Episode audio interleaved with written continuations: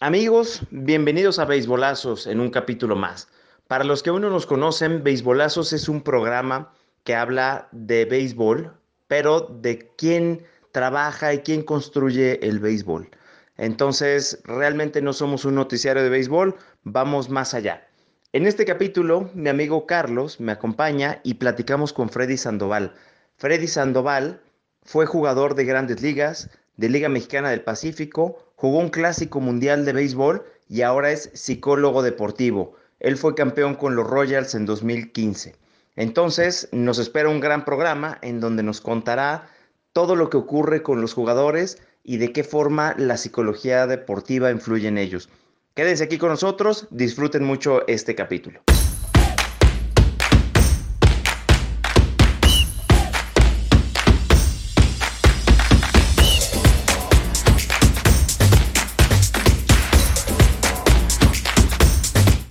Amigos de Beisbolazos, ¿cómo están? Qué gusto volverlos a saludar. Estamos en un programa más, mi querido eh, Charlie Melari. ¿Cómo estás, mi querido Charlie? Muy bien, muchísimas gracias, mi querido Red Sox Data, Roy Monroy. Eh, parece como si nos lleváramos de maravilla cuando nos estábamos agarrando ahorita fuera de, micrófonos, pero bien, bien, bien. Nada más discutiendo como siempre de, de reglas no escritas, pero siempre es un placer, mi querido Roy. Igualmente, igualmente, me quiero Charlie. Oye, pues hoy tenemos un invitadazo de lujo. La verdad es que cuando hablamos eh, de esta persona, estamos hablando de alguien que jugó en eh, Liga Mexicana del Pacífico, jugó en grandes ligas, y no solo eso, también es psicólogo deportivo. Entonces, la verdad es que eh, lo platicamos tú y yo. la verdad, piensas en un jugador y no piensas qué hay más allá de sus pensamientos o sentimientos. Entonces, eh, ayúdame a, presentar a nuestro invitado, que además de todo jugó Clásico Mundial en 2009 con México y bueno, pues la verdad es que todo pinta para hacer un, programón y que nos vamos a divertir mucho. Una carrera muy, muy interesante, definitivamente la de nuestro invitado. Vamos a platicar con él específicamente, creo, sobre el asunto de la psicología deportiva, porque este rollo, la verdad es que es algo relativamente nuevo. Entonces, bueno, ya, sin más preámbulo, démosles la démosle la bienvenida a nuestro queridísimo amigo Freddy Sandoval. ¿Cómo estás, Freddy? Muy bien, Carlos, Rodrigo, muchísimas gracias por la invitación, de, tener la oportunidad de compartir unos, unos minutos con ustedes. Padrísimo, padrísimo, un gustazo que estés con nosotros. Roy, arráncate, ¿qué pregunta le tienes a nuestro querido amigo Freddy? Listo, pues Freddy, cuéntanos un poco, porque sabemos que eh, juegas Liga Mexicana del Pacífico, juegas dos temporadas eh, con los Angels en California, eh, luego vienen lesiones, entra el tema familiar, tus hijos, dejas el béisbol relativamente joven y en eso das el salto a eh, el tema de, la psicología, pero la psicología dentro del deporte. Entonces, yo pensaba antes de, de preparar el programa y la verdad es que es difícil cuando alguien que no ha fumado le dice a un fumador que deje de fumar cuando alguien que nunca ha tenido que hacer dieta le dice a alguien que baje de peso. En tu caso, jugaste, fuiste, fuiste beisbolista, viviste lo que vive un beisbolista de, diferentes ligas, la presión, subidas, bajadas, y luego te vuelves psicólogo deportivo. Cuéntanos un poco cómo es esta transición, cómo arranca tu carrera. No, sí, claro, o sea, lógicamente mi, meta siempre fue jugar béisbol, ¿no? Jugar a un nivel alto, la meta desde pequeño, jugar grandes ligas, pero siempre estuve, de cierta manera, siempre me gustó la, psicología, ¿no? Eh, de cierta manera, como te comento, a lo mejor como toda persona o como la mayoría de los psicólogos, dije, yo solito me voy a ayudar a mí mismo, ¿no? Lo cual en realidad no funciona de esa manera, pero con esa creencia fue algo que, que, que me llamó mucho la atención siempre, ¿no? El ayudar a las personas, el tratar de ayudarme a mí mismo y regresé a la escuela, o sea, de hecho yo regresé a la escuela en el 2009, o sea, ya estando en grandes ligas, me faltaba un año de escuela, regresé a la escuela para terminarla, inmediatamente después de eso terminé mi maestría y después de retirarme, como tú lo dijiste, ¿no? O sea, cambiaron las prioridades en ese momento. Eh, en aquel tiempo, pues mi, mi, matrimonio, mis hijos, ese tipo de cosas. Pero yo cuando ya me retiré, o sea, ya en el 2011 para el 2012, yo ya había terminado mi carrera, o sea, ya era psicólogo. Yo fui psicólogo desde el 2008. En el 2009 o 2008-2009 fue cuando yo terminé mi carrera como psicólogo. Y mucha gente no lo sabía. no, nadie sabía, pero igual no era algo que tenían que saber, pero yo le seguía adelante con la maestría y como lo dices, no, hoy en día, pues sí me relaciono muchísimo con los atletas en ese aspecto de, de haber sido jugador también, de, de, haber vivido la experiencia, los altos y los bajos, los problemas, el estrés, los viajes, todo ese tipo de cosas. Entonces, como, como psicólogo deportivo, es, es, es bastante, no fácil, pero es un poco más fácil crear una conexión con los atletas, porque todos esos temas te los puedes brincar. O sea, es como que yo ya sé lo que, yo ya lo viví. O sea, no es nada nuevo para mí. Entonces, sí es algo que hasta la fecha, el día de hoy, para mí fue la mejor decisión de mi vida, haber convertido en psicólogo y poder ayudar a otros atletas y a, la gente también, ¿no? Que necesita ayuda. ¿A qué, ¿A qué, organizaciones? Digo, eh, sabemos perfectamente que estuviste en, en, los Royals de Kansas City eh, y que, digo, fue, eh, fueron campeones en esa temporada, pero ¿a qué, ¿a qué otras organizaciones has pertenecido? Eh, ¿Cómo ha sido tu carrera como psicólogo dentro del, eh, de Major League Baseball? Como psicólogo, el, el, único equipo con el que yo he trabajado es con los Royals. Yo trabajé okay. cuatro años con ellos, desde el 2012, 13, 14, 15. En el 2014 tuvimos la oportunidad de lograr el campeonato de la Liga Americana. O sea, estuvimos a, literalmente a corredor de tercera con dos outs, ¿no? De empatar el juego en la Serie Mundial, el juego número 7. Y no se logró. Y el año siguiente, el 2015, tuvimos la oportunidad de quedar campeones mundiales y en ese momento, como te digo, viviendo problemas personales, ese tipo de cosas, decidí yo renunciar a Kansas City y yo ya, yo ya trabajaba con otros jugadores eh, a nivel grandes ligas, con siete, ocho jugadores en diferentes equipos, lo cual también creaba el famoso dicho de, de o sea, de, crear conflicto. Conflicto porque yo trabajaba con Kansas City, pero también trabajaba con otros jugadores. Entonces yo decidí renunciar a Kansas City y emprender eh, como, o sea, que me contrataran, ¿no? Por fuera. En ese momento yo me fui a los Toros de Tijuana eh, con la intención también, o sea, acabamos de ganar una serie mundial, imagínate qué padre sería ganar un campeonato en México, ¿no? Y dos años más tarde, en el 2017, logramos esa meta de quedar campeones con los Toros de Tijuana. Eh, de ahí en adelante seguí yo con los acereros de Monclova y el año pasado tuve la oportunidad de trabajar con los Leones de Yucatán. Entonces, profesionalmente, en cuestión de equipos, esos son los únicos equipos con los que he trabajado y como te digo, es, a veces es mejor ¿no? trabajar con jugadores individuales eh, que en realidad tienen, tienen ese deseo ¿no? de, de avanzar, de crecer en, en, la parte mental. Oye, ¿cómo funciona? Ahorita decías, estuve con leones, estuve con acereros, con toros, pero vives en Estados Unidos. ¿Cómo llevas? ¿Cómo y aparte no cerca. Y, sea... y, aparte no cerca, en, en Oregon.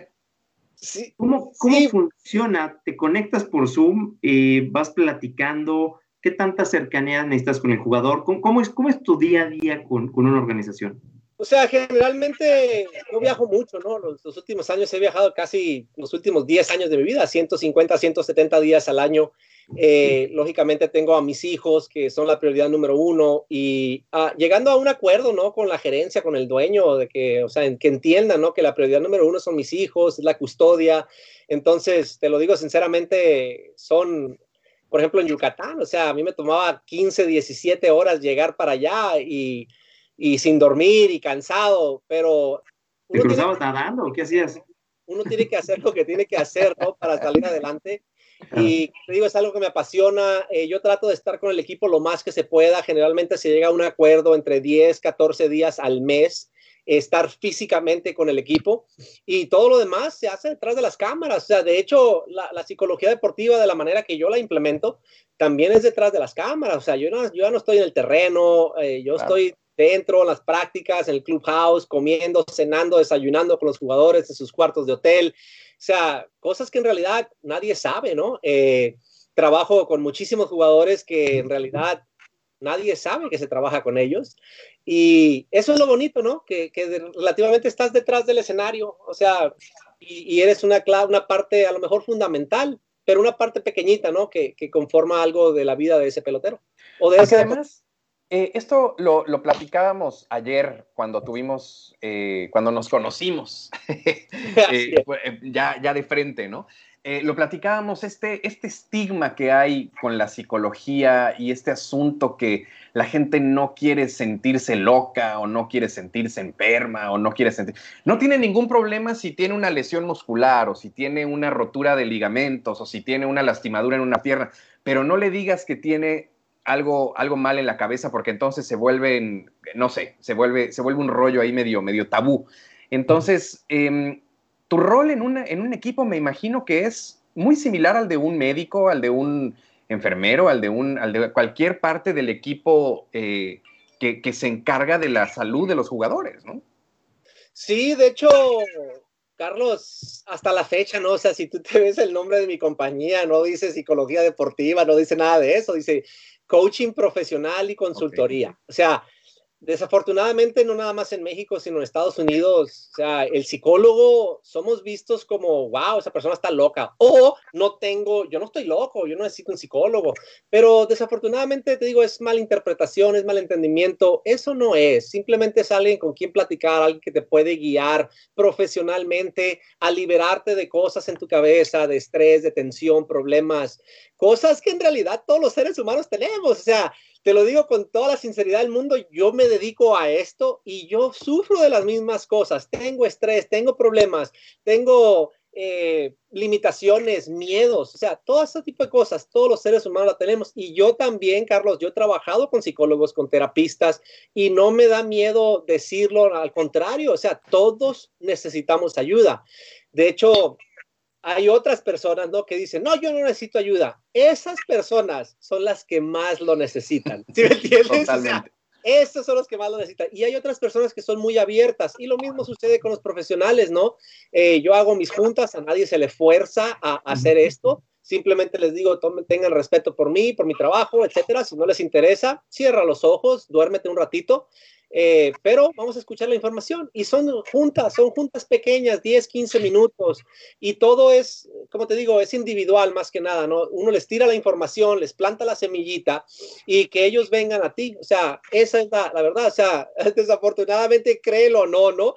Eh, siempre hay un como estigma de que eres el, el chivato, o sea, eres la persona que va a ir y le va a contar todo al dueño, le va a contar todo al gerente.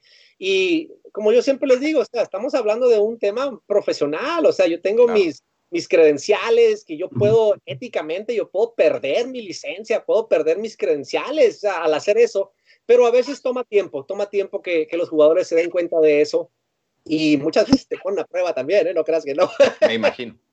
Oye, Freddy, yo, ahorita que hablas de, de, los peloteros que necesitan eh, un psicólogo, yo conozco a alguien que necesita un psicólogo, que cada programa que puede, cuenta cuando le salió un rolling de shortstop y que casi lo mata porque le pegó en la cara. Ojalá y, y te, le puedas ayudar a Charlie para que lo supere porque, porque no lo ha superado. Bueno, es que tú sabes, tú sabes que se vuelven traumas, se vuelven traumas de la infancia y, y nunca volví a jugar el short, ¿no? O sea, me volví pitch, dije no. no Carlos, y, y yo ahí no le entro.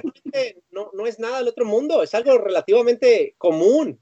O sea, imagínate, me tocó en el 2000 12, un jugador de Toros de Tijuana, o sea, le dieron un bolazo en la cara, estás hablando de una picheo de noventa y tantas millas por hora aquí en la cara, y de tener un miedo, ¿no? Del miedo de que no me puedo parar a batear, o sea, eh, wow. sucede en todos los ámbitos, ¿no? Un choque, no quieres volver a manejar, eh, te caes, no quieres volver a caminar por esa área, o sea, ese tipo de cosas son cosas muy normales, pero te digo, trabajando se pueden eliminar, todo, todo está aquí grabado en el cerebro, ¿no? Son como unas imágenes que se quedan guardadas aquí y al reemplazarlas, a lo mejor la forma más, manera, más, más sencilla de explicarlo es, si no te gusta la película que estás viendo, pues cámbiale de canal. Y eso es lo que se hace, pero a un nivel conciencia, a un nivel subconsciencia donde, por ejemplo, el miedo de, de, de, ese rolling está guardado en tu mente subconsciente y se puede cambiar, se puede cambiar, pero se necesita trabajo, o sea, ¿sí me entiendes? Y si en realidad tú quisieras volver a jugar shortstop, se puede lograr. A sí los 41 puede. años lo dudo, Freddy, pero... claro, claro, quiero saber nada. igual, y, igual y si también eh, entras en la chamba de, de, de manejo del tiempo, entonces si me puedes regresar a los 15 años, Tal vez, tal vez podríamos. Hombre, siempre he dicho, mucha gente quisiera volar, mucha gente quisiera ser superhéroe, yo quisiera poder detener el tiempo. Eso sería para mí el, único poder que yo quisiera tener, ¿no? O sea, de tener el tiempo, hacer que, los, que, que ciertos momentos duren más tiempo, que ciertos momentos 2020 hay que hacerle para adelante, ¿no? O sea, que, que pase rápido. Apretarle el fast forward. Situaciones, pero el tiempo es un tema súper interesante, ¿no? O sea, es algo constante, algo que no cambia, algo que no podemos detener y siempre sigue avanzando. De hecho, o sea, tenemos que adaptarnos, ¿no? Y eso a veces es difícil. El cambio es muy difícil para nosotros los seres humanos, no estamos acostumbrados a eso. Yo justamente, perdón, perdón, Roy, quería, quería preguntarte, eh, ahorita que, que platicabas em, sobre estos traumas que se quedan después de un pelotazo, después de una cosa de estas. Obviamente, bueno, vamos a hablar de, todas las situaciones y circunstancias que pasan los jugadores y con las que tú los ayudas, pero me imagino que una de las grandes debe ser cuando hay una lesión, cuando hay una lesión grave, ¿no? Porque, pues, obviamente entra el miedo a perder una carrera, incluso a perder tiempo, a perder un contrato, a, regresar en un slump, a regresar con, timidez, con, eh, con miedo a, bueno, a lo que sea. Entonces me imagino que ese, ese tiempo de lesión debe ser eh, bastante importante que, estén con una persona como tú, ¿no? Sí, es un tiempo, es un tiempo súper crítico, la verdad. O sea, científicamente, y qué bueno que, que, nos escucha la gente, ¿no? Porque cualquier persona que tenga una enfermedad, tenga una lesión, un hueso roto, cualquier cosa. Científicamente, Carlos, está comprobado, ¿no? Que, que uno a través de la pura mentalidad, de cómo piensas en relación a la situación que estás viviendo, puedes acelerar una lesión hasta un 50% del, del tiempo. Y de la misma manera, también la puedes hacer más lenta un 50% del tiempo. Entonces, a mí me ha tocado muchísimos jugadores, de hecho, muchísimos de los atletas con los que trabajo también es simplemente vamos a agilizar una lesión, o sea, una operación, etcétera, y, se puede lograr, ¿no? Se, prepara la persona antes de la cirugía, se prepara la persona después de la cirugía, se empiezan a cambiar eh, imágenes, pensamientos, patrones de, de, pensar en la cabeza y eventualmente el cuerpo se va adaptando, ¿no? O sea, la forma más sencilla de explicarlo, Carlos y Rodrigo, es, es una, una una pesadilla. O sea, me imagino que los dos han tenido una pesadilla, ¿no? Y la gente que nos escucha también, tenemos una pesadilla, eh, se siente tan real. ¿Sí me entiendes? Tenemos sentimientos, emociones, sensaciones, nos levantamos a veces hasta llorando, sudando el corazón a todo lo que da y no existe, o sea, no es real. Nos levantamos y decimos generalmente, ay, qué bueno que fue un sueño. De la misma manera funciona todo lo que es nuestra vida y todo lo que sucede dentro de nuestra cabeza. Nosotros podemos hacerlo real, pero al pensar bien o al pensar mal, también lo estamos haciendo real. O sea, ¿sí me entiendes? También lo negativo se convierte en realidad. Entonces, por eso te digo que uno puede acelerar o hacerlo más lento dependiendo en, el estado emocional que esa persona esté en ese momento. Ok. Oye, tengo una duda, porque ahorita platicabas de, de, los miedos de los jugadores. Te dan un bolazo, no te quieres volver a parar en la caja de bateo, traes un slump de 15-0 y empiezas a dudar, me imagino, de, tus cualidades como, como jugador, una lesión. ¿Cuál es el miedo más común que tú has visto en, los peloteros? El miedo al éxito, caballo. Wow. O sea, si te pones a pensar, a lo mejor tú puedes decir, ¿sabes qué? Pues yo quiero lograr esto, pero te pones tantas limitaciones en ese momento dentro de tu cabeza de todas las razones por las cuales no puedes lograrlo. Eh, en el béisbol se habla mucho de que yo quiero batear 300. O sea, es algo bien común, ¿no? A mí me mandan jugadores, ¿sabes qué, Freddy? Mi meta es batear 300, mi meta es terminar abajo de, de tres carreras limpias. Y yo así como que en mi cabeza digo, bueno, si te vas a poner una meta, ¿por qué no bateas mil mejor? O sea, ¿sí me entiendes? O sea, esas mismas limitaciones que nosotros tenemos y a lo mejor se escucha, o sea, les vi la cara a los dos, ¿no? Así como que, ¿qué? O sea, pero es algo real. No, no, no. La gente tiene miedo a lograr el éxito, a, a sentirse libre, a lograr sus metas, porque nuestra cabeza como te digo, busca todas las posibilidades y las excusas y los pretextos para no lograr ser lo que quieres lograr. Entonces es un miedo muy común tener miedo al éxito y lógicamente lo, viceversa, ¿no? Tener miedo a fallar, que va junto con pegado una cosa con el otro, ¿sí me entiendes? Eh, cuando, cuando te refieres a, miedo al éxito, ¿Hay quien te lo dice así, tal cual, con esas palabras, con ese entendimiento de causa? sí, muchas personas, o sea, o también que tienen algo que se llama comúnmente una creencia falsa, ¿no? Eh, nosotros los mexicanos, yo crecí que, a mí me dijeron que si me comía la, semillita de una sandía me iba a crecer una planta en el estómago, ¿no? O que si tomaba leche y comaba sandía me iba a doler el estómago y no iba a poder dormir. O sea, son creencias falsas, porque yo lo he comprobado. Eh, una de mis comidas favoritas es sandía con queso cottage. ¿Sí me entiendes? Y lo como todos los días y mis hijos lo comen. O que no andes descalzo porque te vas a enfermar. O sea, no es cierto. La gente, ¿hace cuánto se inventaron los zapatos? ¿Hace 100 años? Antes de eso, todo, por toda la humanidad, nadie usaba zapatos, nadie les, no les pasó nada, pero son creencias falsas que se crean dentro de nuestra cabeza. Entonces, a veces un, un jugador te puede decir algo como, ¿sabes qué? Yo no puedo tener éxito porque siempre me va mal o porque no siempre me poncho, me poncho demasiado, me dan muchos jonrones a la hora de pichar, eh, hago muchos errores y son creencias que tienen dentro de su mente que se convierten en realidad, aunque no sean reales. Entonces, volviendo al mismo tema de los traumas, se pueden cambiar esas creencias. Lógicamente, Carlos y Rodrigo, no es algo que suceda de la noche a la mañana, ojalá fuera una varita mágica de cling, pero sí sucede bastante rápido a través del trabajo, porque también se requiere trabajo, o sea, no creas que es algo de que, ah, nomás ya platiqué con Freddy 20 minutos y ya estoy bien, o sea, no, es todos los días un trabajo individual, ese tipo de cosas. Oye, platicamos ayer y ahorita lo, mencionabas, tienen miedo al éxito, tienen miedo al fracaso. La historia de un beisbolista que llega a grandes ligas, pasa por ligas menores, tú ayer nos platicabas, son extremos. En ligas menores se vive de forma que precaria y va subiendo de nivel y sube el número de aficionados y la calidad tal vez del hotel y del camión y, y ahí la vas llevando. Llegas a grandes ligas, obviamente pues es la presión de, de tu debut, debutas, eh, empiezas a ser, exitoso, entras en un slump. Son tantos picos los que viven beisbolista y qué complicado. O sea, la verdad es que, eh, como les decía ahorita, tanto lo bueno como lo malo se extrapolan y me imagino que debe ser muy complicado ser un pelotero y estar, eh, digamos que, bajo el ojo del aficionado, de los medios. O sea, debe ser complicado tener estos picos emocionales.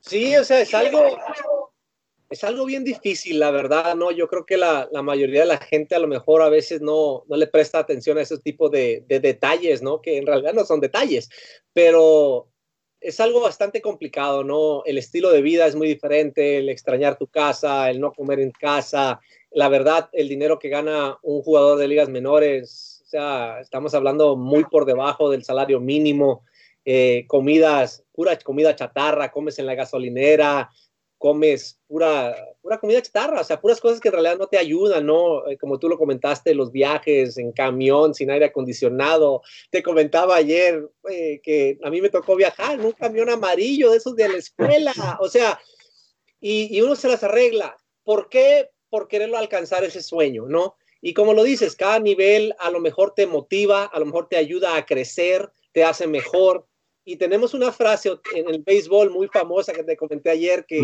dice, si no te gusta, mejora. O sea, si no, y, es algo que hasta la fecha, ¿no? Yo lo hablo con los clientes, o sea, si no te gusta donde estás ahorita, mejora. O sea, cambia algo en tu vida. Si no te gusta el trabajo que tienes, cambia algo. ¿Para qué? Para que mejores. Porque de cierta manera, también nosotros los seres humanos a veces no, nada nos satisface, ¿no? Siempre queremos algo más, etcétera. Entonces, dentro del béisbol no lo veo algo necesariamente como algo eh, malo, simplemente es algo muy difícil, pero que a la vez ayuda o empuja a los jugadores a seguir mejorando para ir creciendo y subiendo de nivel y tener más facilidades, ¿no? De, de que, o sea, todo va cambiando, Rodrigo, todo cambia, desde la comida, los fanáticos, la gente, el estilo de vida, hasta que llegas a grandes ligas, pues imagínate, ¿no? O sea, es, es un mundo completamente diferente. Por supuesto. Em, un tema que a mí me, me llama mucho la atención es el tema del dinero. Ahorita se maneja ya muy abiertamente estos contratos multimillonarios que están, eh, pues, casi como cosa de todos los días, ¿no? Eh, hace unos, eh, la semana pasada apenas estábamos hablando de Fernando Valenzuela y bueno, su, eh, la, compra de Fernando Valenzuela fue de 250 mil dólares, ¿no? En 81, cuando, en 80, cuando llega a, a los Dodgers. Ahorita estamos hablando de millones y millones de dólares que, bueno, se habla como si fueran cosa de nada, ¿no? O sea, Trout va a ganar 500 millones de dólares, bueno, no, 350 millones de dólares y eh, Machado 300 millones de dólares. ¿Cómo se manejan mentalmente esos números? O sea, debe ser muy, muy complejo. Fíjate, ojalá te lo pudiera decir y, y decirte, mira, yo me siento de esa manera. Ojalá pudiera yo decirte eh, la, verdad, no tengo idea, pero o sea, ponte, me ha tocado trabajar, ¿no? Con muchísimos jugadores con muchísimo dinero, eh, pero créeme, y te lo digo con toda la sinceridad, eso, esa gente creo tiene más problemas que nosotros. O sea, desafortunadamente no. Eh, en esos momentos cuando las cosas te van bien, de un de repente te salen amistades familiares que ni sabías que tenías, Ah, de un de repente ya, ya eres nuestro amigo, ¿no? Y, sí me ha tocado eh, vivir eso, no, no personalmente, pero a través de personas con las que he trabajado, que, que es difícil, ¿no? Porque uno, no, no, uno, la mayoría, yo siempre he creído, Carlos, que, que nosotros los seres humanos siempre tenemos la intención de hacer el bien. A veces las cosas no salen, cometemos errores, etcétera, pero muy profundamente siento que todos queremos hacer el bien. Entonces, a veces es difícil para jugadores también eh, pues como de cierta manera no prestarle atención a esas cosas y todo eso se convierte en estrés y luego son cosas que se llevan al terreno de juego, ¿no? Eh, pero sí, tú lo comentaste, hoy en día se habla de, esos montos de dinero, ¿no? Como si fuera dinero de monopolio, o sea, sea bien fácil, o sea, ahí te va. Pero de cierta manera también le doy la, a los jugadores, ¿no? Yo creo que no hay un jugador que gane tanto dinero, Carlos y Rodrigo, que, que no haga un bien por la sociedad. O sea, son todos, todos los jugadores donan muchísimo dinero. La gente a lo mejor, a mejor ni lo sabe, ¿no? Siempre, eh, como todo ser humano, nos enfocamos en las cosas malas, de que, ah, mira, este jugador trae tantos miles de dólares en vestimenta. Sí, pero no se dan cuenta que, que por fuera tienen fundaciones donde proveen a, a diferentes caridades, ¿no? A través de, pues, de donaciones que ellos mantienen. Entonces, sí, hay muchísimas cosas buenas que la verdad, yo, mis respetos para la mayoría de los jugadores que ganan mucho dinero porque no, porque lo aprovechan, ¿no? Lo, lo, lo comparten de cierta manera. Oye, nos platicabas ayer, eh, digo, obviamente, cuando hablamos de ti, hablamos de alguien que jugó Liga Mexicana del Pacífico, Clásico Mundial, Grandes Ligas. De todas las historias que tú puedes contar, cuando tú como pelotero dijiste necesito un psicólogo? no.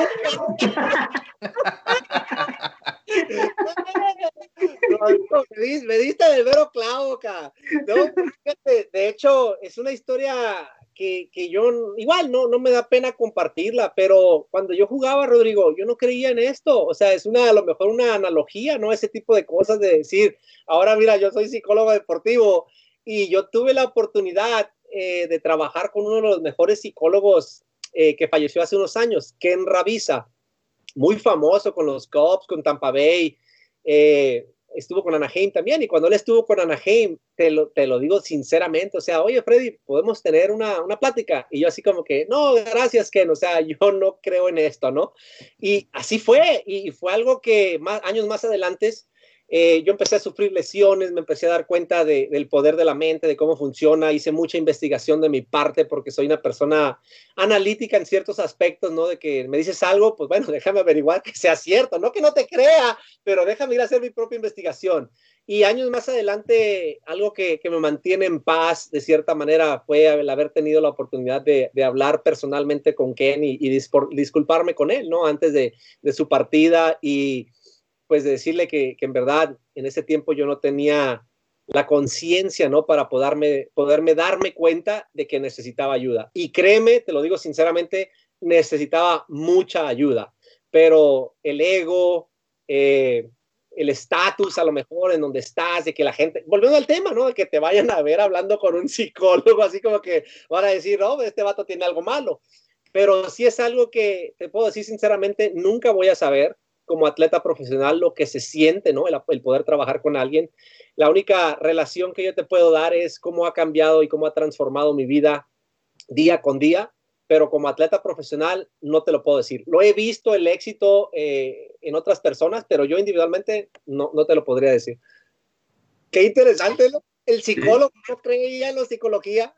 Pero ¿sabes qué? Creo que, creo que no es nada común, la verdad. Yo creo que, más bien, creo que es muy común eh, que, que tú igual y no hayas tenido esa apertura hasta que finalmente te empiezas a topar con la gente adecuada y entonces de repente te, o sea, llegas a este mundo y te das cuenta cuánto puedes ayudar y apoyar a, jugadores que fueron como tú y que tal vez, igual que tú, no se dan cuenta de la necesidad que tienen, ¿no? Y que debes, debes tener, me imagino, experiencias extraordinarias de jugadores que de pronto caen en cuenta de cuánto necesitaban el de repente poder platicar con alguien, ¿no? Carlos, te voy a contar una anécdota que nunca se la he contado a nadie, ¿eh? a nadie. Es primicia. Hablabas un poco sobre los traumas, ¿no? Eh, yo tengo uno también, o sea, no uno, tengo muchos, ¿verdad? Pero uno que me recalca mi vida siempre en cuestión de, de lo que yo le hice a quien revisa. O sea, de que él me pidió a mí, Freddy, podemos tener una plática y yo así como que, no, no, no, o sea, yo no necesito de eso. Eh, muchos gerentes, dueños me han dicho, Freddy, este jugador necesita tu ayuda, ve y habla con él. Y yo digo que, no, tú habla con él y dile que él venga a hablar conmigo. O sea, yo tengo ese miedo de ir con un jugador y que me digan, no, Freddy, no quiero trabajar contigo. O sea, yo, yo me quedé traumado, básicamente, entre comillas, ¿no? Con lo que yo le hice a otra persona. Eh, nunca me voy a poder imaginar, pero la verdad, eso es algo que a mí que no lo hago, ¿no? O sea, que, oye, voy a hablar con este jugador o, que me digas, Carlos, habla con Rodrigo. Yo te diría, no, pues habla tú con él y dile que él hable conmigo. ¿Sí me entiendes? Claro. Eh, pero yo personalmente, yo no voy. Yo puedo ver que un jugador tiene problemas y le digo nomás, hey, si necesitas algo, aquí estoy. Es todo. Pero nada de que, hey, vente para acá, vamos para allá y vamos a hablar. O sea, no, imagínate que me diga que no, o sea, Que te lo tome a mal, ¿no? no imagínate. No, no, ¿para qué quieres? Oye, ahorita eh, platicabas de cuando llegaba Kenny, te decía, oye, vamos a platicar. Decías, no, no, no, yo, yo, ¿para qué? Eh, Carlos también hablaba de los millones, pero esos millones a Machado le llegó ya grande, atrás le llega ya grande. ¿Qué pasa cuando tienes 20 años y te dan 3 millones de dólares, 2 millones de dólares? Es un dinero. Medio millón de dólares. Medio millón de dólares. Lo que sea, ¿no? Lo que sea. Los amigos y los familiares te salen de todos lados, ¿no? Ahora sí ya ah. tienes tanta gente que dice, de la mano, acá. Claro, me, viene a, la mente un, Moncada de, que estuvo con, con, los Red Sox, ahorita está con los White Sox, que lo firman como novato y es un dineral. Entonces, ¿qué, ¿qué, pasa con el beisbolista joven? ¿Cómo lo tienes que moldear? Cuando él recibe esa cantidad de dinero, se siente un rockstar, cambia su personalidad. ¿Cómo funciona? ¿Qué pasa aquí en esta transición de eh, vengo de jugar en liga invernal y de repente me cae una cantidad de dinero brutal. Sí, eh, eh, son situaciones difíciles. Creo que hoy en día a lo mejor se, se facilita un poco más eh, porque inclusive los agentes, ¿no? Tienen mucha gente, tienen contadores, tiene gente que puede hablar con los jugadores. Yo la forma lo que lo he manejado más que nada con las organizaciones que he trabajado es desde abajo, ¿no? Desde que empiezan ellos, desde que van a firmar, desde que firman. Eh, empecé a ir a moldearlos, ¿no? Decirles cómo va a ser, porque esto llega inmediatamente, ¿no? Y si no tienes los pies en la tierra, si no tienes la cabeza en el lugar adecuado, eh, se empieza, o sea, el mundo básicamente lo tienes en tus manos, ¿no? O sea, tienes el dinero para hacer y deshacer lo que quieres, pero, y, y yo se lo digo a lo mejor muy egocéntricamente, ¿no? Pero se lo digo, este dinero es tuyo, o sea, es tu futuro, tú te lo ganaste ahórralo, guárdalo, compra una casa, inviértelo, o sea. Y cuídalo, ¿no? Cuídalo, desafortunadamente. La cantidad de jugadores que hay que, que, tienen una buena temporada y luego terminan en bancarrota porque se lo quemaron todo, ¿no? Desafortunadamente yo no sé por qué el ser humano le presta tanto atención a un carro o a la joyería, ¿no? O sea, eh, y eso es la verdad, todo el mundo, voy a, acabo de ganar un dinero, voy a comprar un carro nuevo, o sea, ¿Para qué? Es el estatus, es el cómo te ven, o sea, eso no importa, o sea, hay jugadores, eh, estaba viendo yo un reportaje de Albert Pujols, o sea, estamos hablando de, un animal, ¿no? O sea, que en el béisbol le decimos, es un caballete, tiene un carro, caballo, un carro, O sea, ¿sí me entiendes? Uno nada más. Y él lo dice abiertamente. O sea, yo, ¿para qué quiero 10 carros si no voy a manejar uno? O sea, no puedo manejar 10 al mismo tiempo. Y aparte eh, es un suru blanco, ¿no? O sea, dices, wow. a mí me tocó en sus tiempos, créelo no, me tocó ver a, a Mike Socha en un carro de esos eléctricos, un carro eléctrico. Y dice, ¿no? ¿Para qué necesito otra cosa? Ahí está Joe Maddon, que vive en un RV, ¿no? Que vive en un tráiler.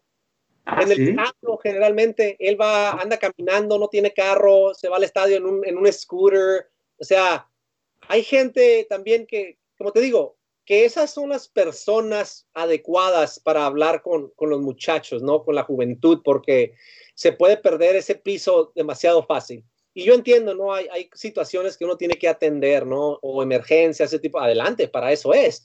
Pero también el, dinero se acaba y se acaba rápido, ¿no? El famoso dicho eso es más fácil sacarle que ponerle. Y, y cuando lo tienes todo, lo único que quieres es sacar, sacar, sacar, sacar. Y si la persona no tiene la guianza adecuada, puede perder todo bueno, muy rápido, ¿no? Incluso hay una serie eh, que no sé si siga existiendo, pero hay una serie en el NFL Network que me parece que se llama Broke, tal cual, ¿no? O sea, bancarrota, o sea, de, la cantidad de jugadores de primer año, segundo año, que luego terminan lesionados y que terminan sin un quinto porque el séquito famoso, ¿no? El, el, el grupo de gente que te acompaña, pues te termina chupando todo lo que, lo que tienes, ¿no? Sí, o sea, psicológicamente hay, una, hay un estudio bien interesante, Carlos y Rodrigo, que, que dice que si uno, uno no crece durante el proceso de transformación, durante esa, ese cambio, ¿no? esa ganancia de dinero, lo que sea, el ser humano se acostumbra. Nosotros los seres humanos nos acostumbramos a algo y de un de repente te llega un dineral X, ¿no? Eh, si tú no creces, aprendes y mejoras como persona, como ser humano, es cuestión de tiempo de que tu vida regrese a donde tú estabas a gusto. Hay demasiada investigación que lo ha comprobado. No recuerdo exactamente el número, pero es algo ridículo. ¿eh? Estamos hablando como un 70-80% de la gente que se gana la lotería termina perdiéndolo todo termina regresando a donde estaban antes de ganarse la lotería. Y estamos hablando que acá en Estados Unidos, una lotería pues no son 20 pesos, estamos hablando de 100, 200, 300 millones de dólares y ¡pum! se desaparece. O sea, es algo increíble la investigación esa que lleva muchísimos años de que los números son, te, te sorprenden, ¿verdad? Claro y lo mucho, lo mismo sucede, ¿no? Con los jugadores o inclusive con nosotros, donde de repente tenemos mucho y eventualmente no sabemos qué hacemos con ello y regresamos a donde estábamos anteriormente, que es nuestra zona de confianza. Por eso es súper importante aprender, es importante crecer como ser humano. ¿Para qué? Para que levantar esa zona de confianza y sentirte a gusto a un nivel más alto. Con este, con este tema que, que mencionas de aprender y de crecer y de madurar, creo que hay otro tema que va de la mano del dinero, que es el de los excesos, ¿no? El del alcohol, el de la droga, el de las mujeres, el de, el de toda, toda esta vida de rockstar a la que de repente tienen acceso los Oye, jugadores. Charlie, perdón, explícalo de las mujeres, porque dices, viene la vida de perdición, las drogas, el rock and roll, las mujeres. Bueno, hay mujeres que los están viendo, ¿eh? Nada más aclárales que... No me refiero evidentemente a una mujer a la, con la cual te cases y tengas una, una vida familiar eh, bonita y tengas hijos. No, no me refiero a esas mujeres. Ay, ay, ay, creo que... qué bueno que aclaraste. Pero bueno. Ustedes también saben esos temas, ¿no? O sea... no, me refiero evidentemente a, eh, pues digo, a, a las mujeres que que luego se vuelve incluso una adicción similar a la, del, a la del alcohol y a la de la cocaína y a la de cualquier otra cosa, ¿no? Sí, no, y hablando de esto, Carlos, no, no, nada más es del hombre a la mujer, también es de la mujer al hombre. O sea, son cosas muy humanas, ¿no?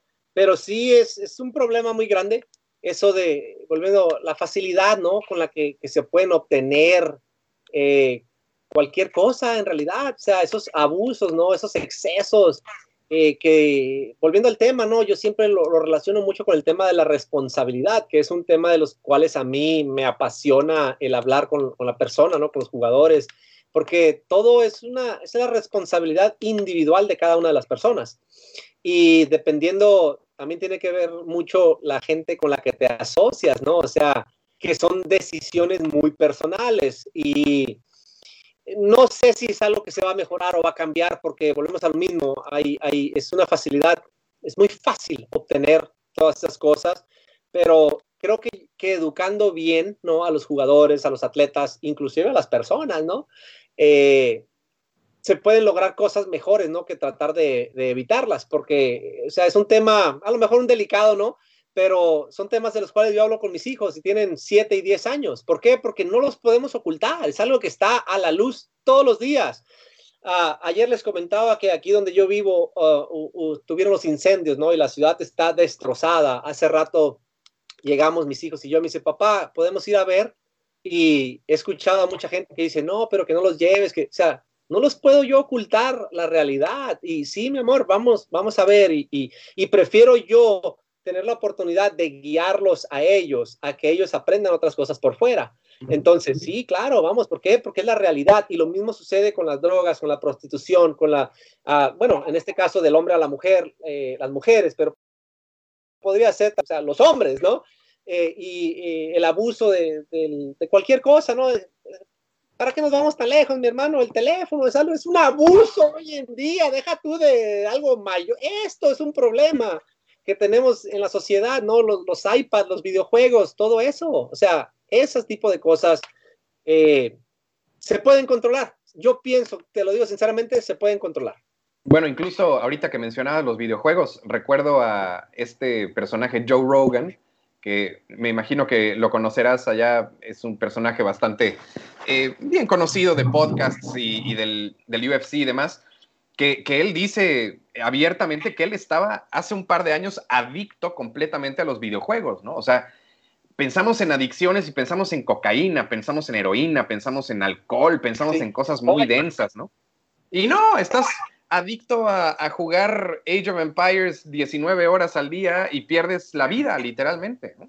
Te voy a decir una de las adicciones más grandes en nuestro planeta que la gente ni siquiera lo considera una adicción, la soda. O sea, sí. en mi casa, Carlos, Rodrigo, no, se desayuna coca, mi hermano, o sea, ¿en serio? O sea, ¿sí me entiendes? es todas las comidas, ahí está tu coquita, y, y es algo increíble, o sea, pero volvemos al tema, el de la responsabilidad, ¿no? O sea, si una vez me tocó y te lo voy a contar, o sea, mis hijos tienen una regla, ¿no? Eh, nos tomamos una soda a la semana, nada más, te estoy diciendo una sodita, o si tenemos la oportunidad de comer fuera o estamos de vacaciones, es más abierto, ¿no? Pero aquí en la casa, una por semana. Me tocó llevármelos a Yucatán, Carlos, y le digo al muchacho, a uno de los de los de computadora que está ahí, a Paquito Rodríguez, le digo, oye, ¿me puedes hacer el favor de cuidarlo mientras está grabando el juego y las repeticiones y a, preparando los videos para los jugadores? Y me dice, sí, no te preocupes. Y pues imagínate, te cuenta un Oxxo, ¿no? O sea, está el refrigerador gratis. Llego yo como en la quinta entrada, le digo, ¿qué pasó, mi amor? Le digo, y lo veo que agarra una soda, le digo, mi amor, le digo, ¿cuántas sodas llevas ahora? Y me dice, 12, papá. 12, o sea, unos hojas así como que, o sea, y dentro de lo que cabe, es mi culpa, porque yo siempre les he dicho, cuando estamos de vacaciones no hay problema, aprovechate. Pero, o sea, pasaron como cinco horas y llevaba 12 botellitas, las pequeñitas, pero 12. Y Paquito me dijo, no, pues ellos me dijeron que tú los dejabas en las vacaciones. Y yo así, bueno, de hoy para adelante vamos a tener una regla nueva. Claro, así se hacen los, los, eh, los cambios a las, a, la, a, las constituciones, ¿no? Sí, Oye, no, y, hablando, o sea, de, del tema psicología de la vida, ¿no? O sea, porque son temas súper importantes para, para la gente, o sea, es el adaptarse, tenemos que adaptarnos a los cambios que suceden. Eh, este año, ¿no? Nos llegó esta situación del COVID, o sea, nadie lo queríamos, nadie lo esperábamos, pero hubo mucha gente que se estancó, hubo mucha gente que salió adelante y creo que todos podemos adaptarnos de cierta manera. No estoy diciendo que sea fácil, lógicamente a todos nos afectó. O sea, yo también perdí trabajo, ese tipo de cosas, ¿no? Pero podemos adaptarnos a un estilo nuevo de vida diferente, crear cosas nuevas, aventurarnos a, a nuevas, a nuevas ideas, nuevas situaciones, porque si nosotros no cambiamos, no vamos a avanzar. Y no vamos a crecer, no vamos a mejorar. Y un ejemplo que, les puedo dar bien sencillo a toda la gente que nos escucha es el, primer teléfono, el primer iPhone, el primer teléfono inteligente que tuviste. Yo recuerdo que agarré ese iPhone número 3, que fue el primero que pude pagar cuando estaba como en clase A fuerte, y dije, wow, o sea, esto es una máquina increíble, ¿no? Y hoy en día yo tengo el teléfono número 11 y se dice que Apple ya está trabajando en el teléfono número 16. O sea, si me entiendes lo que te digo? El cambio, si nosotros no cambiamos, si Apple se hubiera quedado con ese teléfono número 3 porque era lo mejor en el mercado en ese momento, imagínate, ahorita no existieran. Entonces, de cierta manera, lo podemos aplicar a nuestras vidas también. Si yo me quedo estancado donde estoy ahorita, no crezco, no mejoro, ¿qué, qué va a ser de mi vida en unos años más adelante? Y Estoy hablando de, cosas sencillas, de leer, de crecer en cualquier área o, de tu vida, ¿no? No nomás porque eres un arquitecto, no, no significa que no puedas aprender un poquito de mecánica o que puedas aprender un poquito de otras cosas. Ese crecimiento nos hace mejores personas y nos aventura a poder lograr cosas que ni queríamos imaginables. Sí, pensamos un poquito, o sea, fuera, ¿no? De lo que decimos, fuera, fuera de la cajita. Oye, yo tengo, tengo una duda. ¿Cuál es el peor enemigo emocional de un jugador? Su círculo cercano, que su círculo cercano es la familia, eh, probablemente su, agente, los medios o el público. O él. O él, bueno, no, pero, digo, pero, pero, o sea, externos, ¿cuál de esos tres? ¿Su círculo cercano, los medios o el público? ¿Cuál, cuál crees que sea el que más le afecta? ¿verdad? Yo te iba a decir, no, ninguno. El peor enemigo de cualquier ser humano somos nosotros mismos. O sea, e, esa es la verdad. No hay otro peor enemigo que nosotros mismos.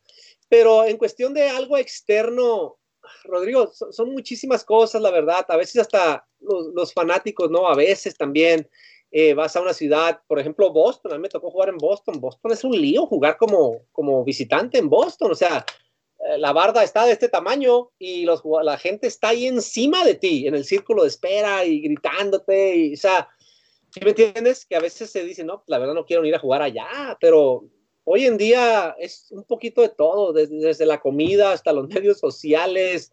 Eh, hay algunas fanaticadas muy buenas que cualquier deportista quiere ir, hay otras bastante agresivas, eh, pero las mencionamos anteriormente, ¿no? Muchas de esas adicciones o excesos que tenemos son los peores enemigos de nosotros. O sea, la comida, te lo digo porque no comemos bien cuando estamos en las giras, puro restaurante, eh, ese tipo de cosas. Eh, a veces lo peor también pues es que extraño mi casa, el dormir en mi cama. O sea, todo se convierte en limitaciones.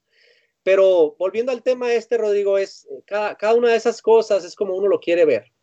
¿Sí me entiendes? Sí, tú nos contabas ayer algo que, que estaría padre que le contaras a la gente que nos está viendo cuando estás en Mazatlán llegas a Mazatlán y te veías en los espectaculares y tu foto en el camión y llegas y, cinco juegos con un slump espantoso y le decían a, a, a, tu pareja, la veían en el súper, en el mercado, le decían, ¿por qué no juega bien?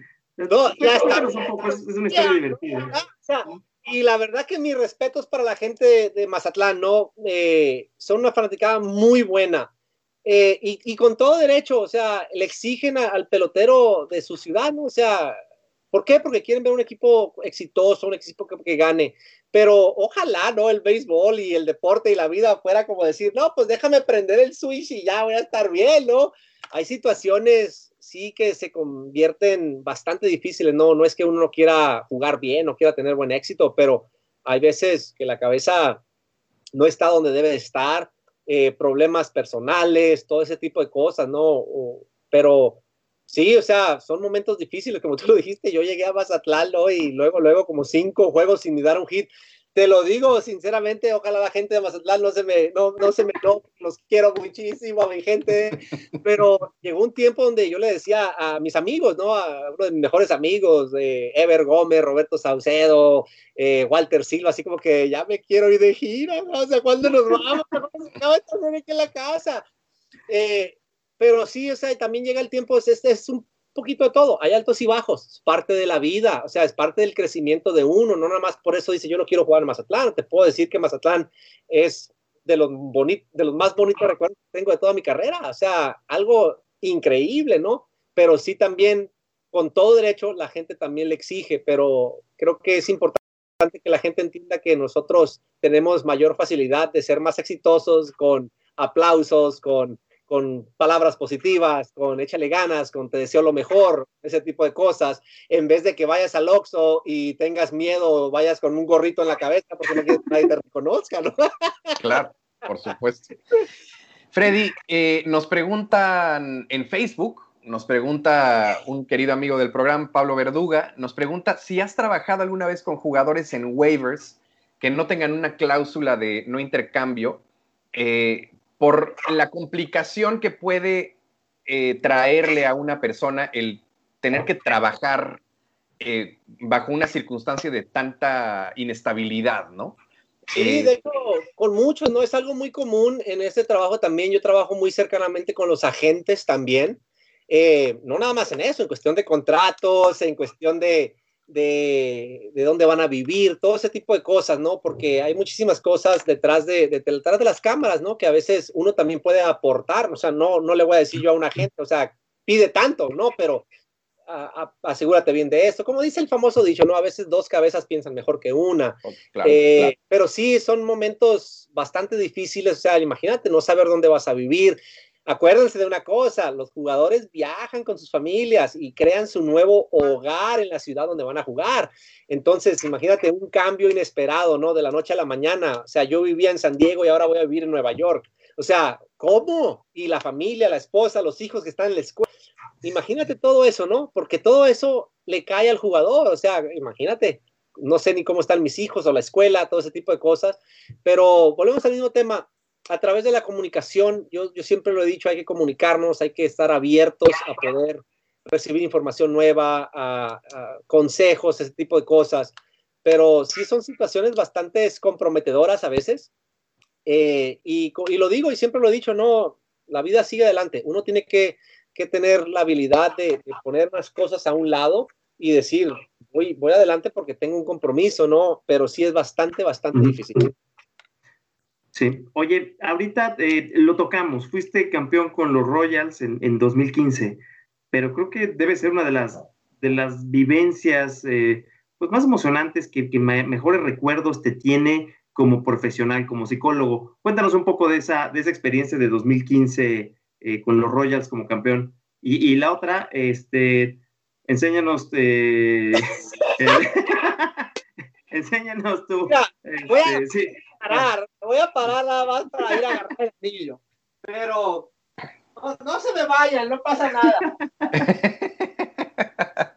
Ahora, eh, para los que nos están escuchando en Spotify o en, eh, en un podcast, eh, el señor Freddy Sandoval se acaba de levantar y fue a algún cajón escondido en su casa a sacar su anillo de campeón de la serie Tengo mundial. aquí lo que es la, la, famosa cajita, ¿no? A lo mejor no se puede ver muy bien, pero aquí tiene el logotipo de los Royals y aquí sí. abajo dice 2015 World Champions y es una caja pues bastante enorme para el anillo, ¿no? Pero yo aquí tengo muchísimos de mis anillos, de los que he ganado a través de, de mi carrera. Eh, pero sí, eh, eh, aquí está, ¿no? No sé si se pueda ver, déjame mover esta luz, ¿no? Eh, a lo que es el anillo wow, de Kansas City. Wow. Eh, tiene, bueno, pues arriba dice, aquí arriba dice World y abajo dice Champions. No sé si se pueda ver bien, ¿no? Creo que está un poquito borroso, pero más o menos tenemos sí. una idea. Sí, sí, de, un lado, de un lado tiene lo que es el 2015 con el estadio, perdón, con, con el trofeo de lo que es la Serie Mundial, tiene diamantes por todos lados, el 2015 está lleno de diamantes. Por el otro lado tiene mi nombre, o sea, puro apellido, Sandoval, el estadio, la réplica del estadio de los Royals. Creo que en esta parte se ve un poquito mejor, a lo mejor lo que es el anillo. ¡Ah! Lo puse al revés. Díganme, ese euro, eh, ahí está, ¿no? Azul, repleto sí, de sí. diamantes y algo muy interesante, ¿no? Por dentro, no sé si alcancen a ver, a ratito les mando una foto, pero por dentro tiene los logotipos de los otros equipos con los que jugamos. Y en este caso dice Royals 3, Houston 2, o sea, del okay. otro lado. O dice el, el, que esa fue el, el comodín, ¿no? Entre comillas. Y luego dice Royals 4, Toronto 2, que fueron o sea, cuatro juegos de la serie de 7. Uh -huh. campeones, o sea, de un año consecutivo, dos años consecutivos de la Liga Americana y luego ya, lógicamente, cuatro ganados, uno perdido contra los, los Mets de Nueva York, que fue lo de la, Serie Mundial. Eh, nos pregunta Ismael Peña, bueno, eh, Ismael Peña, em, que creo que todos lo conocemos perfectamente en el programa, nos pregunta em, que qué tan cierta es esta creencia de la mentalidad mexicana siendo muy diferente a la, latina en general, ya que un manager que, tuvo él, Boricua, Orlando Sánchez, le dijo, el mexicano quiere llegar a las grandes ligas, el caribeño quiere llegar por hambre, necesidad y establecerse en las grandes ligas. Esto es lo que nos pregunta Ismael Peña. ¿Qué, ¿qué piensas? al amigo Ismael, al Milo. Al buen Milo. Tremendísima pregunta, ¿no? O sea, sería para mí dar una respuesta exacta, o sea, yo estuviera generalizando, ¿no? Yo no puedo meterme a la mente de, nadie, eh, pero sí es algo individual, o sea, yo te puedo decir en cuestiones de lo mío, ¿no? O sea, yo quería llegar a grandes ligas porque era mi meta, o sea, yo nunca pensé en, quiero el éxito, quiero, no, o sea, era simplemente un deseo, ¿no? El llegar a grandes ligas es algo muy difícil. Eh, sí hay, hay, situaciones en las cuales a veces es más importante las cosas externas, lo material, pero generalmente esas personas no llegan muy lejos, ¿no? Eh, para hacer algo, para convertirte en el mejor en cualquier ámbito de la vida, se requiere mucho más que, qué talento, ¿no? Se requiere una pasión, se requiere, o sea, si tú quieres ser el mejor arquitecto del mundo, tienes que desayunar arquitectura, comer arquitectura, cenar arquitectura y todos los postres y las meriendas, todo, o sea, es parte de tu vida, es quien tú eres, no como, como persona durante ese tiempo, ¿no? Entonces, eh, sí he escuchado muchas frases como esa, no las descarto, a lo mejor cada persona, no se siente diferente en algunos aspectos, para mí en lo particular, creo que cada persona tiene su diferente manera de pensar. Y sí, he conocido muchos mexicanos que han llegado a grandes ligas y que vivieron esta pregunta y otros que no, tampoco. Entonces, te digo, sería generalizar, eh, pero sí, o sea, es, algo muy individual, pero más allá de, del hambre, la necesidad, el establecerse, es, es, la pasión, es el deseo, es algo interno, ¿no? Eh, y sí, ayuda muchísimo a veces el tener esa necesidad, pero de cierta manera, o sea, para responder la pregunta de Ismael, también puede ser algo muy de, mucha presión y muy estresante, ¿no? O sea, si no logro esto, mi familia no va a tener aquello. Entonces, eh, va junto con pegado, son, son situaciones que suceden. Lo, algo, que sí puedo decir es, es que, que a veces nosotros en México nos tienen atados, ¿no? y ojalá no me echen ahí los dueños ni nada, ¿no? Pero es la realidad, ¿no? Las facilidades de, de, otras, de otros países latinoamericanos para firmar un contrato en el béisbol son mucho más fáciles que en México. Y ojalá algún día exista la posibilidad de que, de que más jugadores firmen. O sea, este año que van siete, ocho mexicanos debutando en grandes ligas. O sea, qué emoción, ¿no? Pero si te pones a pensar, a lo mejor en todas ligas menores hay 30 mexicanos y hay, no sé, cientos de latinos de otros países. Entonces, la facilidad simplemente de, firmar de México a Estados Unidos es mucho más difícil que de otro país. Ok. Oye, ahorita ya nos enseñaste el, anillo, los diamantes, todo, pero cuéntanos cómo, cómo, cómo, fue esa temporada, cómo fue ese 2015, con qué jugadores, eh, digo, no nuevamente sin nombres, pero ¿con qué te enfrentaste ese año? ¿Fue un, equipo que era complicado, no era complicado? ¿Cuál fue tu aportación? Cuéntanos un poco ese, ese 2015. Y además venía de perder, venía de perder una serie mundial, entonces me imagino que eso también le añadió complicación. Algo, algo, una anécdota muy interesante es que hay dos tipos de ver el éxito, ¿no? Eh, mucha gente piensa que lograr el éxito es sostener ese trofeo al final de, de cualquier batalla, ¿no? O sea, de firmé ese contrato, ya soy exitoso, de quedé campeón, soy exitoso. Pero en realidad el éxito, el éxito puede llegar aunque no ganes, ¿no? Y en el 2014 fue una experiencia muy importante donde, donde se abrió esa ventanita, esa posibilidad, ese sentimiento de derrota, ¿no? De perder, o sea, de estar a empatar el juego y, y de lograr un anillo de serie mundial.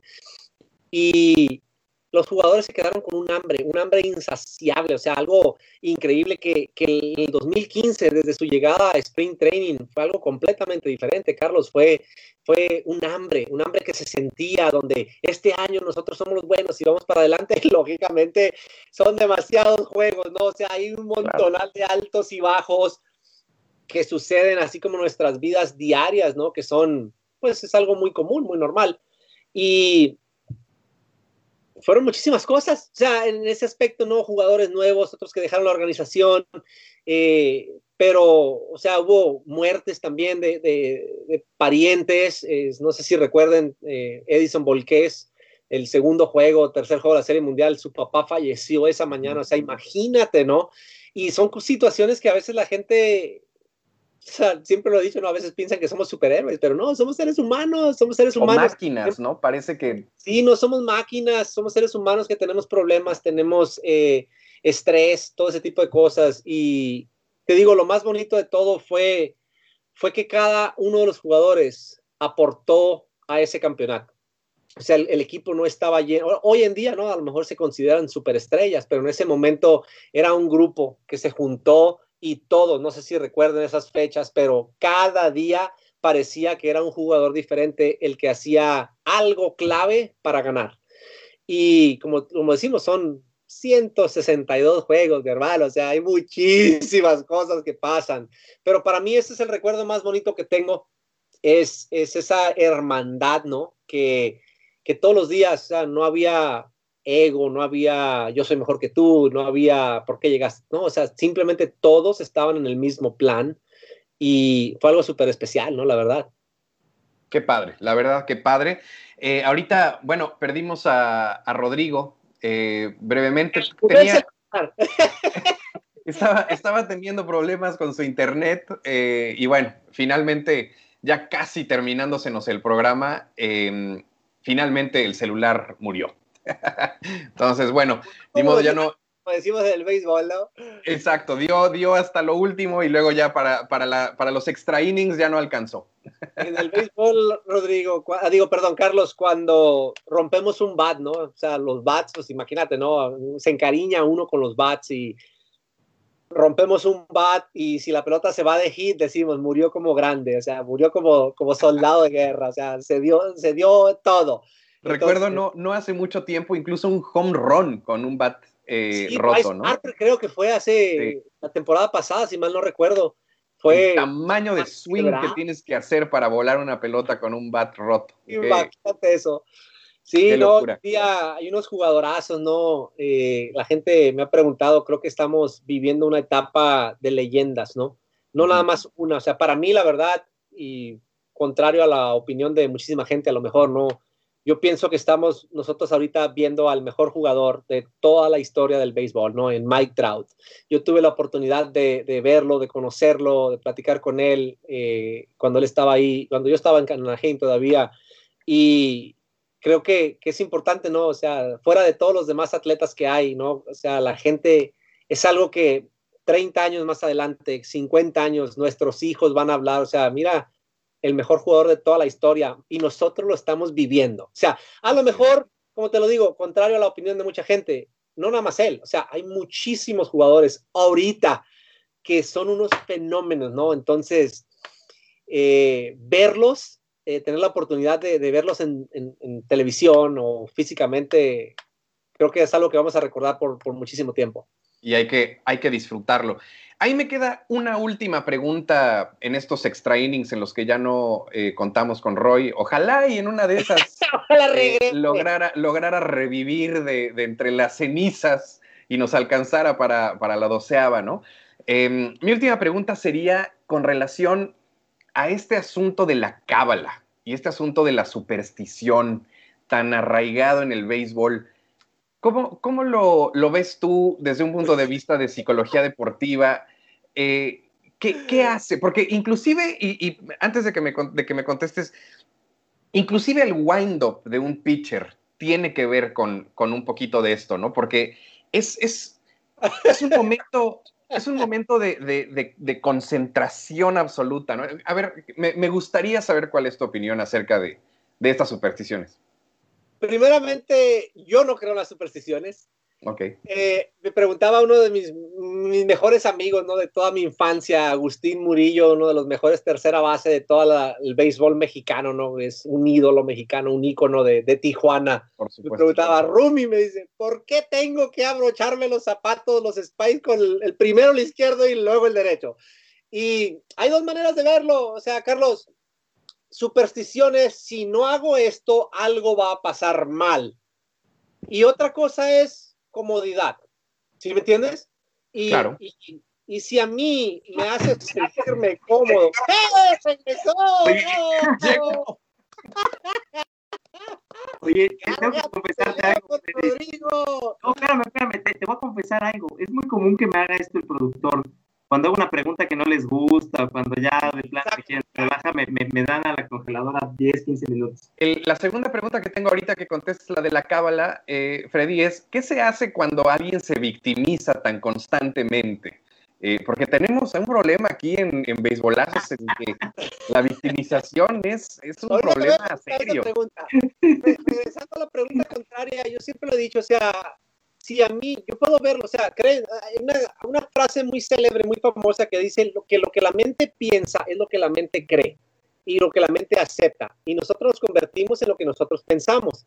Entonces, si yo veo algo como una superstición, a mí me va a afectar. O sea, yo te lo puedo decir sinceramente, o sea, la gorra que trae Rodrigo ahorita no lo hace mejor persona. O sea, ¿sí me entiendes? Es la creencia que nosotros le ponemos, el valor que le ponemos a ese artefacto de que tengo que brincar la línea, tengo que usar este bat, me tengo que uniformar de esta manera, tengo que irme al estadio a la misma hora, ese tipo de cosas. Es una creencia falsa, entre comillas, que lo que hablamos anteriormente. Pero también existe el tema de la comodidad. Y como le dije a, a mi rumazo, ¿no? A Guti Murillo, le digo, Rumi, si te sientes a gusto abrochándote el pie, abróchatelo toda tu vida, mi hermano, no, o sea, no pasa nada pero es como tú lo veas. Y, yo prefiero, como se lo digo a toda la gente, yo prefiero estar a gusto a sentirme incómodo, ¿cierto? O sea, creo que es algo que nos podemos relacionar todo el mundo, pero la palabra su superstición nosotros la asociamos con, si no hago esto, me va a pasar esto, que es algo que ya traigo yo a mi conciencia y de cierta manera a lo mejor mis ojos lo están buscando que suceda de esa manera. ¿Para qué? Para poder tener una excusa, un pretexto, alguna razón por la cual no pude tener éxito. ¿Por qué? Porque no me puse el spike de la manera correcta el día de hoy, porque no usé el cinto que necesitaba usar el día de hoy. O sea, me vas a decir que en serio, o sea, esta camisa me hace mejor jugador, o sea, no tiene nada que ver. Existe lo que es la comodidad hay jugadores que les gusta, se sienten más cómodos usando los pantalones arriba, usando los pantalones abajo, usando un jersey que otro jersey, pero es comodidad. O sea, yo le digo a la gente, preocúpate más por estar a gusto. Y si usar la camisa, Carlos, que traes en este momento te hace sentir a gusto, póntela todos los días. A mí, ¿qué me interesa? ¿Sí me entiendes? Pero que tú estés a gusto y estés tranquilo. Nuestra víctima se nos fue, apenas iba a responder otra pregunta. Ya no va a escuchar la respuesta, caramba. Sí, pero, o sea, si quieres que te conteste esa pregunta, también te la puedo contestar, no nomás por Rodrigo, sino si no hay... Era, era, era, en WhatsApp, pero la verdad es que, obviamente, eh, sabemos que esto es en, broma con, con, Roy, pero la verdad es que es una pregunta muy válida, ¿no? Porque, digo, tanto en la vida como en el deporte, eh, las víctimas existen y la gente que se sabe y se siente y se y se repite y se programa como víctima, es, es gravísimo, ¿no? Es serio. Creo que todos, a lo mejor todos hemos pasado por esos momentos y, y nos ponemos en esa situación ¿no? de una manera u otra. Y la verdad, no hay otra forma, manera, o sea, desde un, una perspectiva mía, ¿no? No significa que yo esté correcto, que esté bien, que esté mal. Es una opinión personal. Es una, una manera de llamar la atención. Eh, eso siempre lo he visto. Es, una, es un sistema de, de defensa interno que tenemos. O sea, si yo sé que alguien me va a decir algo, pues mejor me hago la víctima yo para que no me digan nada. O sea, es un sistema de defensa eh, que utilizamos. Hay muchos animales, ¿no? Que utilizan esos sistemas. Eh, no sé, a lo mejor los has visto en algunos memes, ¿no? De que algunos gatitos o algo se tiran y ¡pum! se hacen los muertitos. Eh, ese tipo de cosas, ¿no? Y lo mismo sucede con nosotros los seres humanos para llamar la atención. Eh, de cierta manera utilizamos la victimización, ¿no? De que no, pues que nunca tengo nada, todo me sale mal. Y también tiene mucho que ver con el autoestima, el autoestima de la persona, ¿no? que lógicamente una persona con una autoestima baja pues tiene más tendencia a victimizar todo. ¿Para qué? Para de cierta manera recibir esas, esas palabras, ese tipo de cosas sobre la gente, sobre la familia, que no te preocupes, mi niño, todo va a estar bien y que ese tipo de cosas que nos hacen sentir bien y nos traen a, lo que hablamos hace rato un tema, ¿no? El, tema de la comodidad, o sea, de, la zona de confianza, yo estoy a gusto aquí, tengo que estar ahí siempre, pero la verdad es eh, que en mi opinión, Carlos, todo eso se puede manejar, todo eso lo podemos cambiar. Es simplemente cuestión de querer, cuestión, cuestión de querer mejorar o de cierta manera, ¿no? Transformar tu vida, que, que no es algo fácil hacerlo, pero sí se puede lograr. Por supuesto. Bueno, eh, desde luego, eh, esto no era, o sea, no, no iba era directamente para a, Roy, pero, pero sí era un tema, la verdad es que digo, de, de, forma ahí medio fortuita salió, y es un tema que aparte pasa mucho en el deporte, ¿no? Eh, en, en, las entrevistas post partido que se buscan culpables y no, es que a mí, y es que yo, y es que todo este rollo, eh, es algo muy común, ¿no? Entonces, qué bueno que fortuitamente pudimos tocar el tema. No, sí, y, algo creo que es importante mencionar, ¿no? Para toda la gente que nos escucha, es demasiado fácil, y volviendo al tema de lo que es la responsabilidad, es muy difícil ser responsable, tomar responsabilidad sobre algo, y es demasiado fácil poner excusas, poner pretextos y culpar a algo o a alguien más. Entonces, ¿sabes qué? Pues me dio un mal bote la pelota o no traía el uniforme que debe traer, que el umpire no me dio este picheo, que esta persona. O sea, es muy fácil hacer eso y es muy difícil decir, Carlos, me equivoqué. ¿Sabes qué? Fallé yo. O sea, eso es muy difícil. Pero igual pienso yo que, que son cosas de respetar, ¿no? O sea, yo pienso, yo siempre he pensado, yo respeto más a una persona que me dice que se equivocó y que falló, a una persona que me va a dar excusas y, como decimos en México, ¿no? Se hacen su propio hoyo para enterrarse ellos solos. Claro, o sea, claro, claro. Y están cavando su propia tumba. Para cerrar el programa, Freddy, si tú pudieras, y digo, es imposible, yo lo sé, es demasiada información y es demasiado rollo, pero si tuvieras una perla de sabiduría para un chamaco que, está por, por, entrarle a este rollo del béisbol y que tiene el sueño del, del béisbol profesional, y bueno, prácticamente a cualquier persona que tenga un proyecto de vida tan ambicioso como ese, ¿qué consejo le darías? Dos cosas, y son dos, dos, dos conceptos. Primero, número uno, vive tu vida. O sea, ¿a qué me refiero con eso?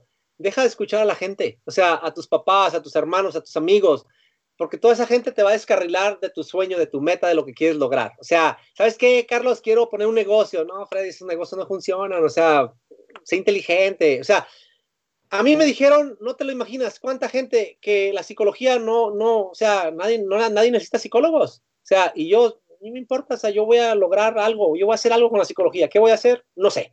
Vive tu vida, número uno. Eh, sí, escucha opiniones, etcétera, pero toma tus propias decisiones, porque uno puede lograr lo que quiera lograr si en realidad lo queremos lograr. O sea, vamos a hacer hasta lo imposible. Y número dos, eh, son dos conceptos, que esto es parte de, de mi enseñanza ¿no? Que yo siempre le digo a todas las personas, para lograr el éxito tenemos que hacer tres cosas que ni siquiera se requiere ningún talento para lograr. Número uno, hay que divertirnos. Número dos, hay que ser positivos. Y número tres, hay que dar el todo, todo, todo absoluto de nosotros. O sea, entregarnos completamente. Les puedo garantizar a cualquier persona que nos esté escuchando, nos enfocamos en esas tres cosas, vivimos nuestra vida y me enfoco en divertirme. O sea, número uno, y este mensaje es para muchísimos papás ¿eh? y para muchísimos coaches.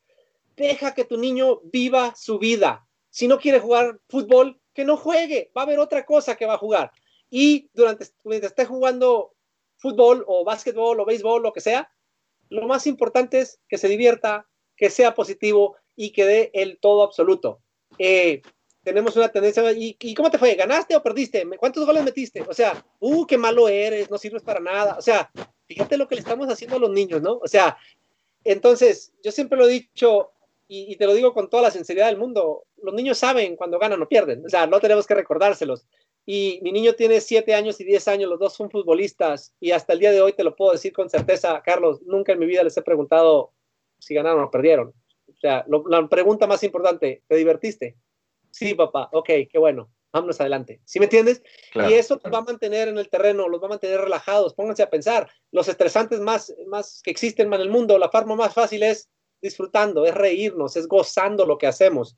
Entonces, esas serían las dos cosas, Carlos. Discúlpame que, que me alargo mucho en las respuestas, ¿no? No, no, no. Eh, vivir tu vida, concepto número uno, y concepto número dos, diviértete, sé positivo y da lo mejor de ti. Excelente consejo para todos, creo. Y con esas dos cosas, los resultados vendrán, ¿no? Como te lo digo, Carlos, mira, una frase que me encanta, que dice, siempre hay que tener las metas en las estrellas, lo más alto. ¿Por qué? Porque, o, ¿cómo dice? No, siempre hay que tener las metas en la luna, porque si fallas, vas a terminar en las estrellas. O sea, o sea, ponte a pensar en la profundidad de esa frase, ¿no? O sea, yo tengo que irme lo más alto que pueda. Y créeme que si fallo la meta, yo soy mucho mejor que antes. ¿Sí me entiendes? Entonces, en todos los ámbitos, creo que, que, podemos tratar de lograr más y creo que todos los días vamos a crecer, vamos a, a, ser mejores que antes. Y creo que esa, para mí, ese es uno de los propósitos de toda la gente con la que trabajo, es simplemente que sean un por ciento mejor de lo que eran ayer. Excelente. Y con eso nos quedamos, con eso nos vamos, mi querido Freddy. Muchísimas gracias por estar con nosotros, aunque Roy no nos haya podido acompañar ya para los extra innings. Eh, muchísimas gracias, de verdad. Te, agradezco en nombre de Beisbolazos, de Rodrigo, de la producción y, de mí personalmente. No, al contrario, Carlos, Rodrigo y toda la gente de producción, la verdad que se los agradezco de corazón. Es un honor para mí que me hayan invitado y ojalá que, alguna de las personas que estén escuchando este mensaje, ¿no? Que, les pueda ayudar de cierta manera en sus vidas y que nos ayuden a compartirlo, ¿no? Porque nunca, nunca sabemos, ¿no? A quién le puede llegar este mensaje en el momento adecuado. Por supuesto. Y también con eso en mente, eh, no sé si tengas redes sociales, no sé si nos puedas pasar algunos datos donde te puedan encontrar, donde te puedan contactar para, eh, contratar tus claro Que sí, eh, Facebook y el Instagram, y, la verdad que le pido a toda la, gente que nos escuche, ¿no? Que, nos siga en el Instagram, eh, arroba The Choice to Believe, es así de sencillo. En, en, Facebook le pido a la gente igual que, nos siga en la página de, lo que es el negocio, ¿no? Que es Freddy Sandoval, The Choice to Believe. desafortunadamente mi Facebook personal está lleno, o sea, no hay nada que pueda hacer, no puedo agregar, pero se los digo con todo corazón, todo lo que pongo en mi Facebook personal lo paso al Facebook del negocio. Entonces, que la, gente sepa, ¿no? Que van a recibir la misma información. Tengo, y no lo digo de, ninguna manera de ego, ni mucho menos, sino muchas gracias a toda la gente que nos sigue. Eh, pero ya no puedo hacer nada, o sea, no puedo agregarlos. Entonces, trato yo de decirles, ok, sígueme en el Instagram, es la misma información, sígueme en el negocio. Entonces, sí les pido a la gente, ¿no? Y a la, gente que nos escucha que, que nos ayude a explotar esto. Como les digo, no es por ego personal, no es por negocio, es simplemente que yo soy creyente, Carlos, de que a lo mejor un mensaje de 20 segundos, si se comparte, si está lleno de seguidores, puede llegar a la persona que lo necesita en ese momento y de esa manera transformar una vida, ¿no? Y, creo que para mí eso es lo más importante fuera de, lo que es el éxito personal. Para mí eso es lo más importante. ¡Wow! Como, como, milagro de la, de, la entrada número 13 con dos strikes y, bueno, la cuenta llena, de pronto apareció para la despedida. Aquí estoy, creo que me voy a tener que echar el programa, la segunda parte en Spotify, entonces. No, hombre, ya te hicimos pedazos, Rodrigo, te hubieras dado, te hubieras quedado, mi hermano. Ah, pues ya sé, ya sé cómo nos estamos eh, despidiendo, mi querido Roy. Eh, si nos pudieras dar también, porfa, tus redes sociales personales eh, para que te podamos seguir. Oye, primero, Freddy, de verdad, muchísimas gracias por los primeros 45. Por los otros 20, pues que te dé las gracias, Charlie, porque yo no estuve. Pero. No es cierto, no es cierto. Mi estimado Freddy, de verdad qué gusto poder eh, estar, que, estuvieras con nosotros, escuchar todas estas historias, entender un poquito más cómo es la vida de un beisbolista desde adentro, que la verdad es, es importantísimo entenderlo. Tú nos decías eh, ayer que no entendías cómo la gente iba abuchaba al estadio, en el estadio, le dice a su hijo, ve y abuchea al jugador.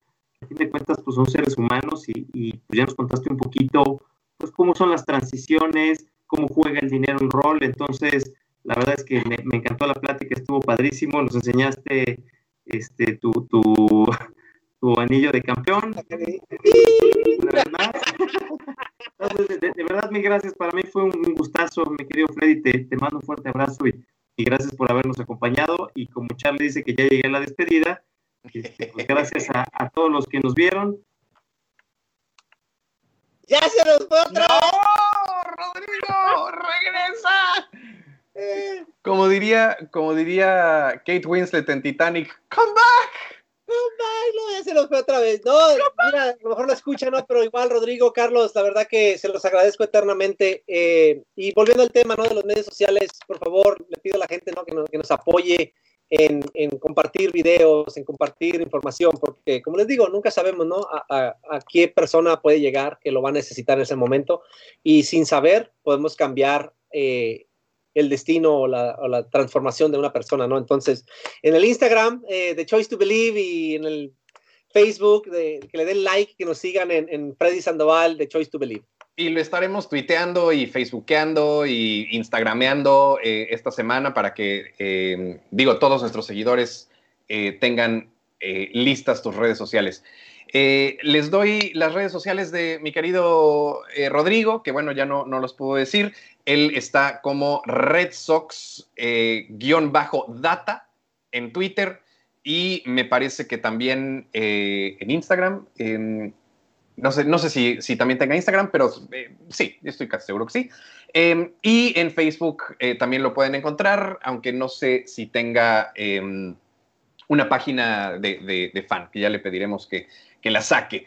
Eh, a mí me pueden encontrar como Charlie Melari en Twitter, me pueden encontrar como Carlos M. Aristi en, uh, en Instagram y al programa lo pueden encontrar como Beisbolazos en, bueno, arroba Beisbolazos, tanto en Twitter como en Instagram y como Beisbolazos MX en Facebook. Freddy, muchísimas gracias nuevamente. Muchísimas gracias a Rodrigo, que ya no, no le alcanzó eh, el internet para terminar de despedirse. Muchísimas gracias a nuestros productores, muchísimas gracias a ustedes por vernos. Nos vemos el próximo martes. ¡Viva México! Celebren, disfruten de un pozolito, de un tequilita y nos vemos la semana que entra. Esto fue Beisbolazos. Muchísimas gracias. Buenas noches.